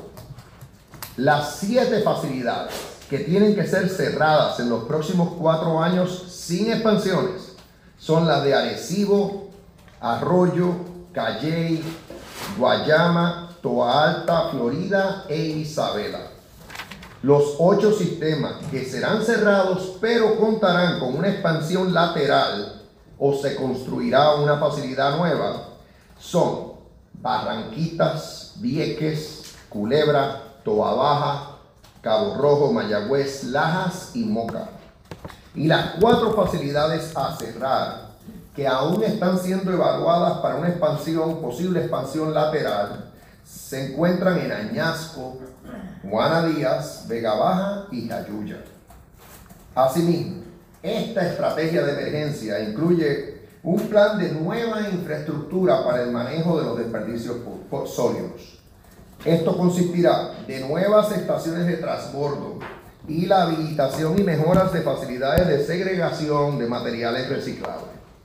Estaremos ampliando el plan de trabajo de nuestra infraestructura de reciclaje, tanto en las facilidades existentes que incluyen las plantas de composta en Arecibo y Mayagüez, así como eh, mediante mejoras a instalaciones de segregación de materiales reciclables en Guayanilla, Humacao y Hormigueros y la promoción de la planta de reciclaje en Toa Baja en un acuerdo con el municipio.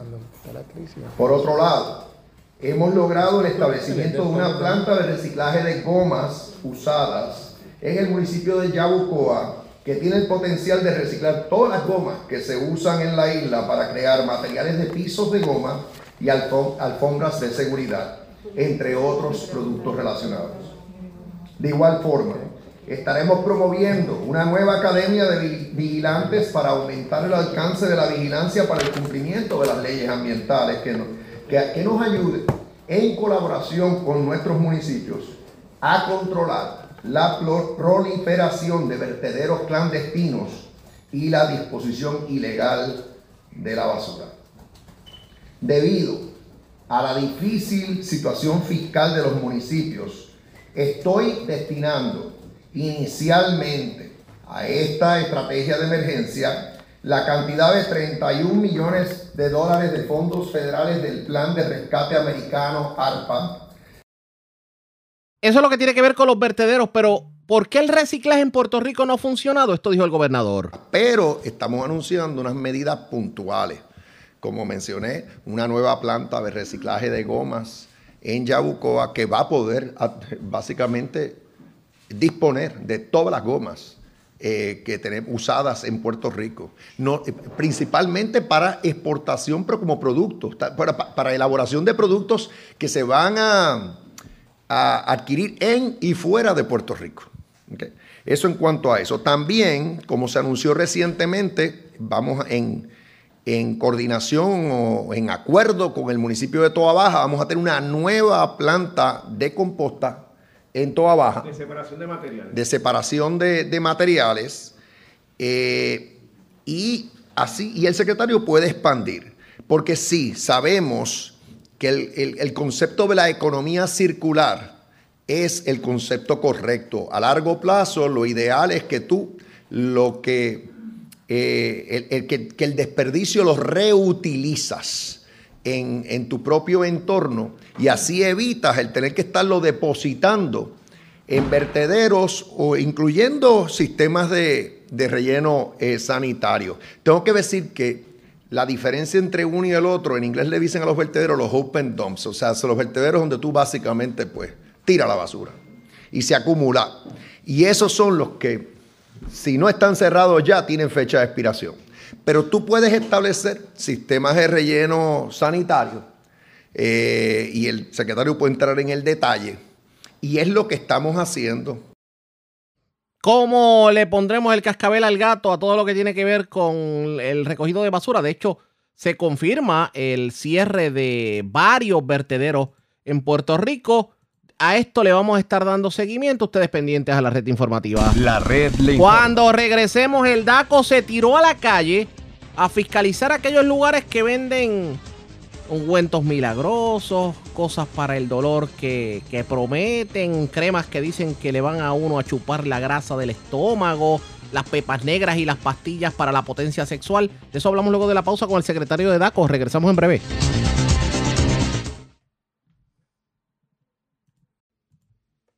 La red le informa. Señores, regresamos a la red le informa. Somos el noticiero estelar de la red informativa edición de hoy, miércoles. Gracias por compartir con nosotros. Bueno, ayer el DACO tuvo la oportunidad de intervenir en varios negocios en donde pues venden productos naturales que alegan algún tipo de beneficio. Por ejemplo, últimamente uno va a los supermercados y uno ve que si las pastillitas de CBD para el dolor, que si las pepas negras y otros suplementos para la potencia sexual, que si las pastillas de rebajar, que también uno, las consigue en otros lugares. Y muchos de estos suplementos, pues, eh, anuncian algo que no se ha demostrado científicamente, tanto así que el Food and Drug Administration no lo ha aprobado. ¿Cuántos intervinieron? ¿Cuántos sacaron de circulación? Tengo en línea telefónica al licenciado Edan Rivera, el jefe del DACO, para que nos oriente. Saludos, buenas tardes, bienvenido. Buenas tardes, José Raúl, ¿cómo tú estás? Todo muy bien, gracias por compartir con nosotros. Cuéntenos del operativo.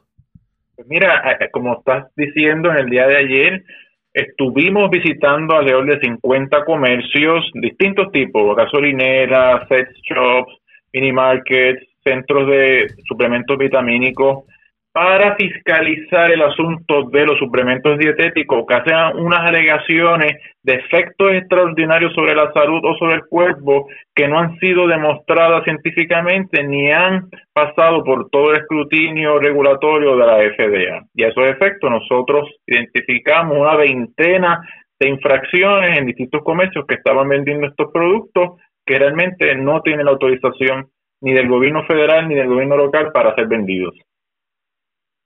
¿Cuánto se ocupó y cuántas multas se dieron?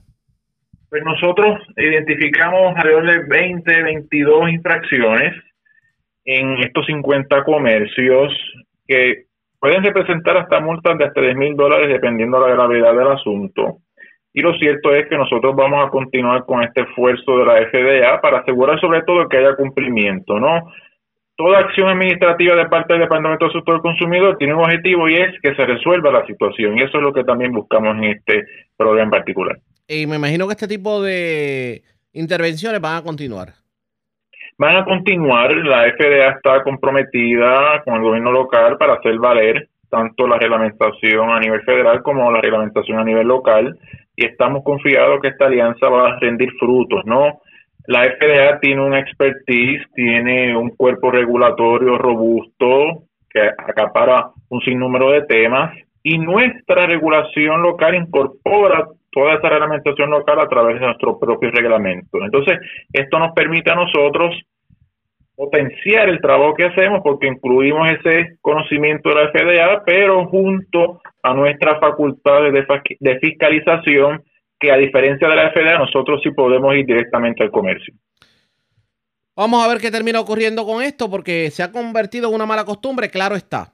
Tengo que preguntar sobre el particular. Una cosa es los comercios y otra cosa es el Internet. ¿Ustedes tienen algún tipo de injerencia en lo que puede ser fiscalizar las compras por Internet de este tipo de suplementos?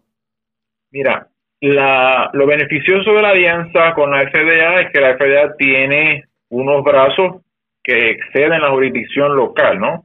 DACO tiene jurisdicción sobre personas que tengan lo que se conoce en el arco jurídico como contactos mínimos con Puerto Rico. Pero esta alianza nos permite a través de la FDA también llamarle la atención o traer ante ellos alegaciones que están ocurriendo fuera de la jurisdicción del gobierno de Puerto Rico y que ellos también puedan tomar cartas en el asunto. Bueno, voy a aprovechar que lo tengo en línea telefónica para hablar de otros temas. Claro que sí. Eh, yo le pregunto a usted, voy, a, voy a utilizar, de hecho, un, titular de un, de un, compañero abogado analista que dice, lo voy a, le voy a decir textualmente, de hecho, es el licenciado Joe Mercado, que dice en su, en su programa, dice, DACO le coge miedo a gasolineros y se lava las manos con investigación sobre el precio de la gasolina. ¿Eso es cierto? Yo no sé dónde salió eso porque lo cierto es que no.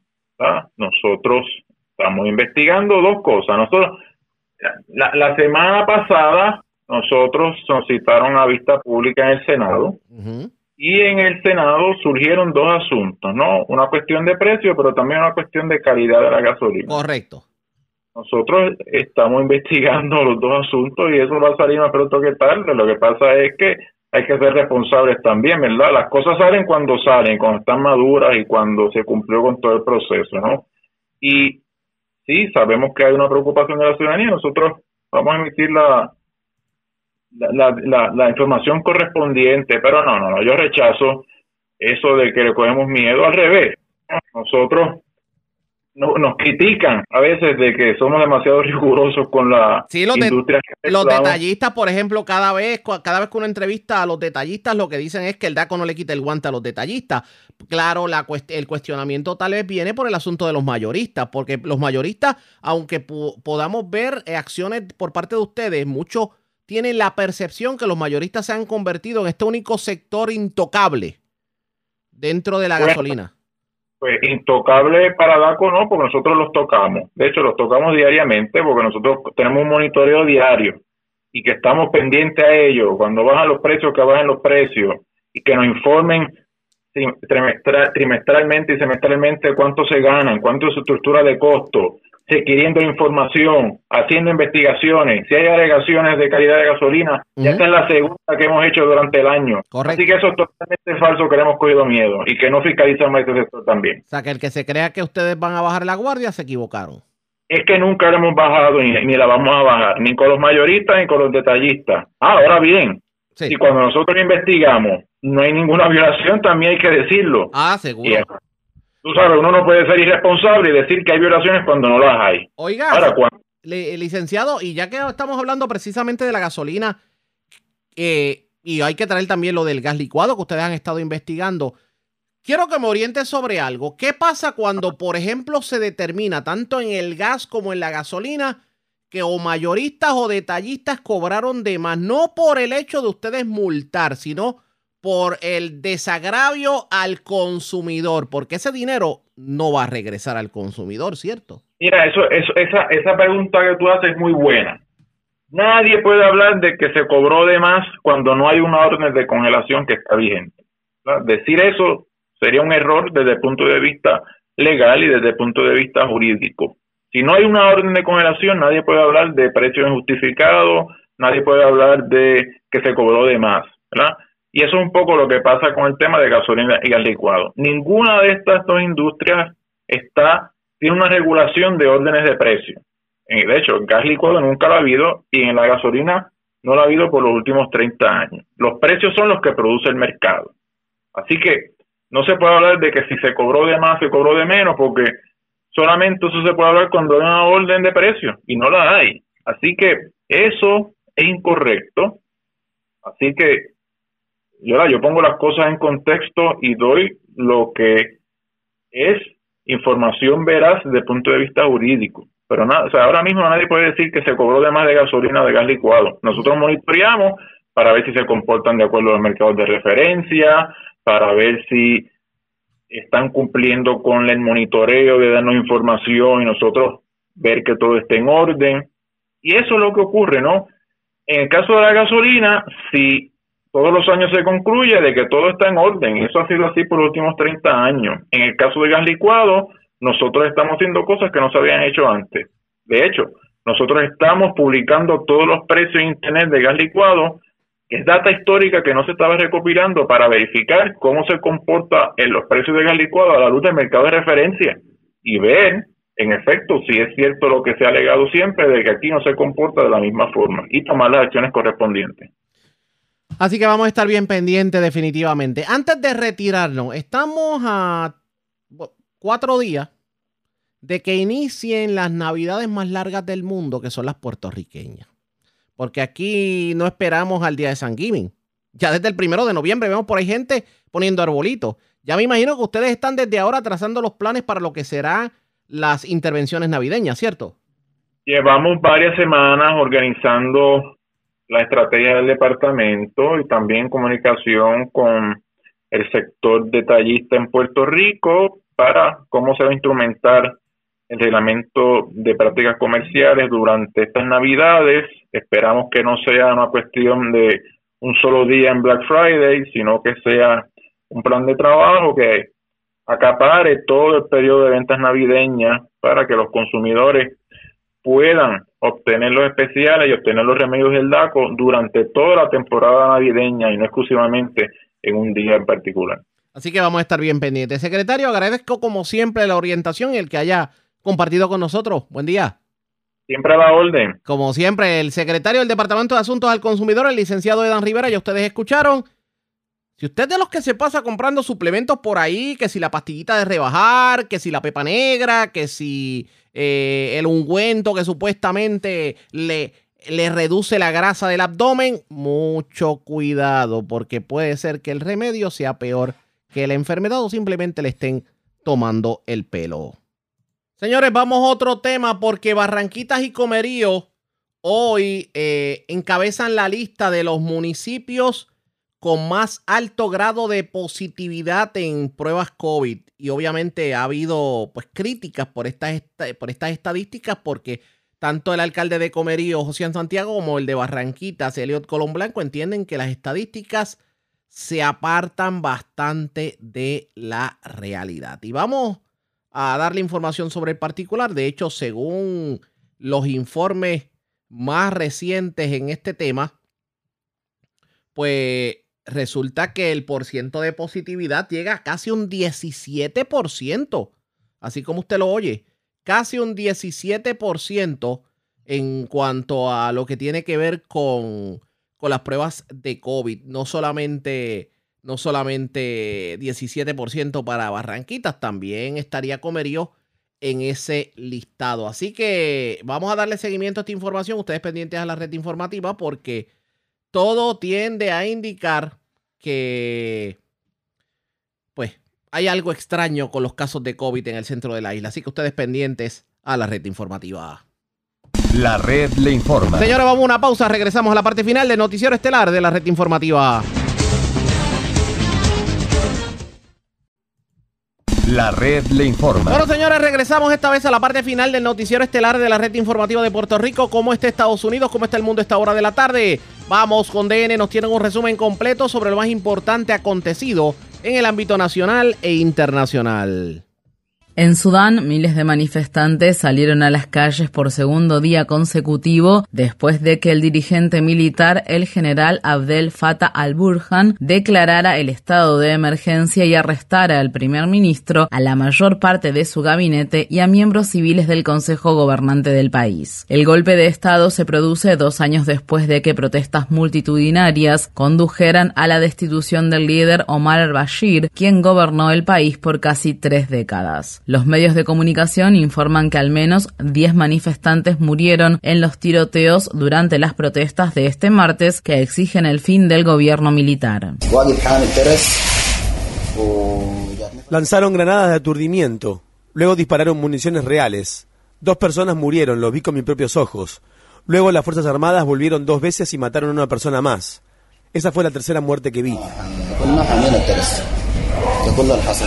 El secretario general de la ONU, Antonio Guterres, condenó el golpe de Estado militar del lunes y pidió la liberación inmediata del primer ministro de Sudán y de otras personas detenidas. En Washington, D.C., el portavoz del Departamento de Estado, Ned Price, dijo que Estados Unidos suspenderá un paquete de ayuda de emergencia para Sudán valuado en 700 millones de dólares. El golpe de Estado ocurrió justo un día después de que el enviado especial de Estados Unidos para el Cuerno de África, Jeffrey Feldman, visitara la ciudad de Khartoum, donde se reunió con el jefe de las Fuerzas Armadas de Sudán y con el ahora detenido primer ministro sudanés. La empresa Moderna dijo el lunes que la administración de dos dosis más pequeñas de su vacuna contra la COVID-19 provocó una respuesta inmunitaria considerable contra el virus en menores de edad que participaron en un ensayo clínico y demostró ser segura para niños y niñas de entre 6 a 11 años. Moderna todavía no ha publicado sus datos y los hallazgos aún no han pasado por la etapa de revisión entre pares. Este martes, un comité asesor de la Administración de Alimentos y Medicamentos de Estados Unidos se reunirá para revisar la solicitud de Pfizer para el uso de emergencia de su vacuna contra la COVID-19 en menores estadounidenses de entre 5 y 11 años. Los Centros para el Control y la Prevención de Enfermedades podrían conceder su aprobación la próxima semana. La Academia Estadounidense de Pediatría informa que alrededor de un cuarto de todos los casos de COVID-19 registrados durante la última semana en el país se presentaron en menores de edad, con un total de más de 118.000 contagios. El gobierno de Biden anunció el lunes que pronto levantará la prohibición para el ingreso a Estados Unidos de viajeros provenientes de 33 países. A partir del 8 de noviembre, la mayoría de los viajeros mayores de 18 años deberán mostrar un certificado de vacunación antes de abordar un vuelo hacia Estados Unidos. Los menores no tendrán que demostrar que recibieron la vacuna, pero todavía deberán presentar un resultado negativo de coronavirus. El sindicato de policía más grande de la ciudad de Nueva York pidió el lunes a un tribunal que suspendiera los requisitos de vacunación impuestos por el alcalde Bill de Blasio para empleados municipales, con el argumento de que los oficiales deberían tener derechos más amplios para presentar una solicitud de exención religiosa. Esta situación viene precedida de una oferta hecha por el gobernador republicano del estado de Florida, Ron DeSantis, de contratar a agentes de policía de otros estados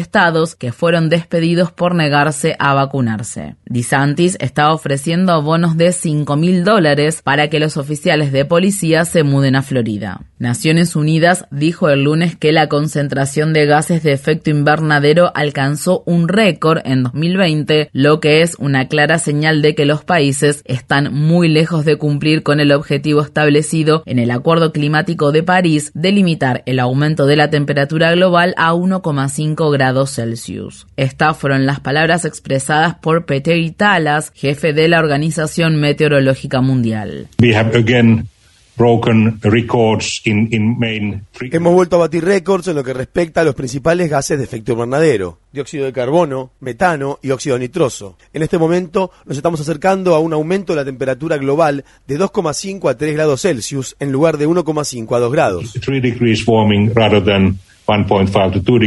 Mientras tanto, un nuevo informe revela que los países ricos están muy lejos de cumplir su promesa de donar 100 mil millones de dólares por año para ayudar a las naciones más pobres a adaptarse a la crisis del cambio climático. En Sudán del Sur, más de 700.000 personas se han visto afectadas por lluvias torrenciales que provocaron las peores inundaciones registradas en la región en más de 60 años. Un representante de la alta comisionada de las Naciones Unidas para los Derechos Humanos dijo que el cambio climático es el causante de las inundaciones. El cambio climático no tiene que sumirnos en la desesperación porque hay soluciones. Las soluciones incluyen bombeo, canalización y una buena planificación. Lo que quisiéramos y debemos hacer como comunidad internacional es apoyar los esfuerzos del pueblo y del gobierno de Sudán del Sur. En el sur de Italia, al menos una persona murió el lunes después de que un raro huracán que se formó en el mar Mediterráneo golpeara las regiones de Sicilia y Calabria. La tormenta también provocó graves inundaciones en Argelia y Túnez. Hace apenas dos meses, Sicilia registró la temperatura más alta en la historia de Europa cuando alcanzó los 48,8 grados Celsius. En Estados Unidos, las precipitaciones sin precedentes de octubre causaron inundaciones en el centro y norte del estado de California, donde las ciudades de Sacramento y San Francisco registraron una humedad récord para los días de octubre. Es probable que las fuertes lluvias pongan fin a la temporada de incendios en gran parte de California, pero han causado peligrosos deslizamientos de tierra en áreas que fueron incineradas recientemente. Esto se produce al tiempo que un patrón de condiciones climáticas extremas, conocido como ciclón bomba, provocará lluvias excesivas en partes del noreste de Estados Unidos. Se anticipa que la ciudad de Nueva York recibirá el equivalente a un mes de lluvia en menos de 48 horas. En noticias relacionadas, al menos 33 activistas en defensa de la justicia climática fueron arrestados el lunes después de cortar dos de las principales carreteras de la ciudad de Nueva York durante la hora pico de la mañana. El acto de desobediencia civil pide al presidente Biden que defienda las disposiciones sobre la crisis del cambio climático en la ley Reconstruir Mejor. En España, los activistas por la justicia climática de Extinction Rebellion también realizaron una protesta el lunes en el centro de la ciudad de Madrid para exigir que los líderes mundiales promulguen medidas más contundentes contra la crisis del cambio climático. Los manifestantes cortaron el tránsito y se encadenaron a barriles. Las emisiones de, efecto, de gases de efecto invernadero están provocando ya catástrofes climáticas en todo el planeta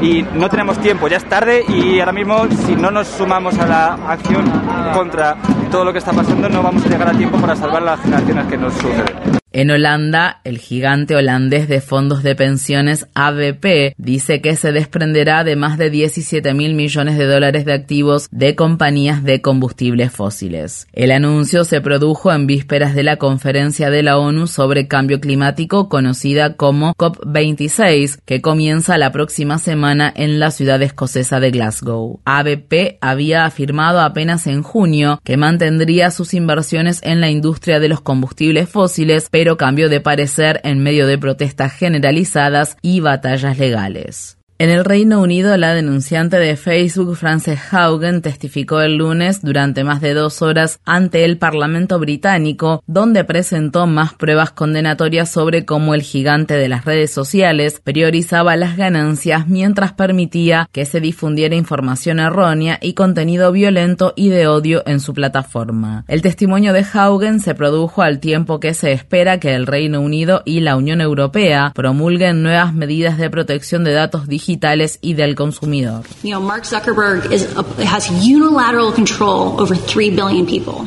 right? Mark Zuckerberg tiene control unilateral sobre 3.000 millones de personas. No hay voluntad por parte de la dirección de la empresa para garantizar que estos sistemas se implementen con la seguridad correspondiente. Y creo que hasta que no haya un contrapeso, todo funcionará a favor de los intereses de los accionistas y no del interés del público.